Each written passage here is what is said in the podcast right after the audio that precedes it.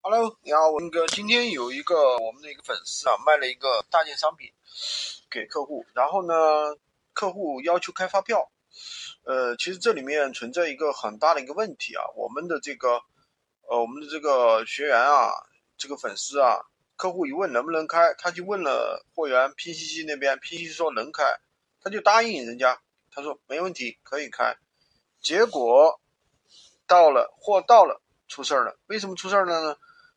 拼夕夕那边说能开，那肯定是按照拼夕夕卖货的价格给开，对吧？而不是按照我们加价给客户。比方说，你从拼夕夕拿货价是一百块，你卖给客户是一百五，拼多多他肯定不可以按照一百五给你开的，对不对？他只能按照原价给你开。那这种情况我们应该怎么处理呢？首先要开发票的，我们尽量不要去接。除非你的商家愿意给你那个什么，对吧？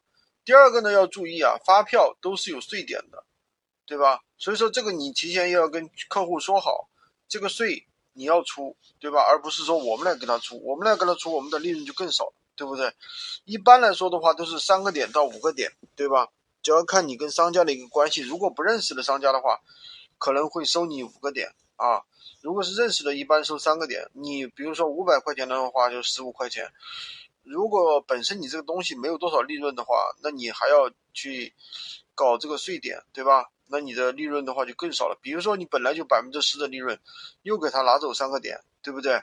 那你这个点数就更少了。那么如果实在不行了啊，那还有什么？如果你的这个利润还可以啊，或者说你这个利润还可以。啊，像我们这个学员的话就比较头痛啊，货客户那边已经收到了，那这个时候呢，跟客户退货也不行啊，因为它是大件物品，如果退货的话，那运费要自理的，客户肯定不可能出啊。他说我本来给你问好了的，你说可以开发票我才下单的，对不对？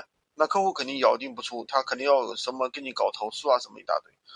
所以说，那这个时候我们应该怎么办呢？还有什么方法呢？就两种办法，第一个呢。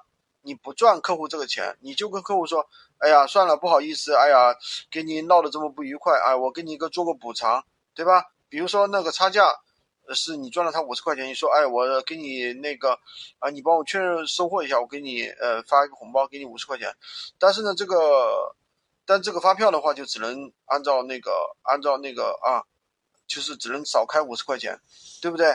那这样这个事情不就搪塞过去了吗？对不对？这是第一个方法。”第二个方法的话，就你自己辛苦一点，打开百度地图，找一下你家附近的，就是二手的一些店铺。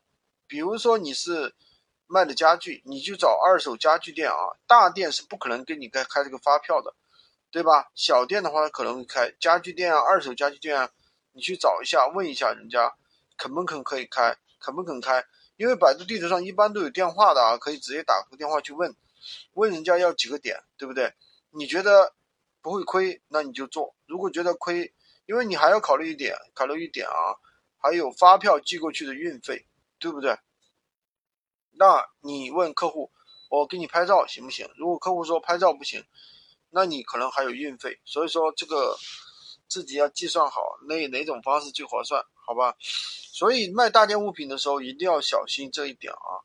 发票发票不要随便乱去。答应别人，好吧？喜欢军哥的可以关注我，订阅我的专辑，当然也可以加我的微，在我头像旁边获取闲鱼快速上手。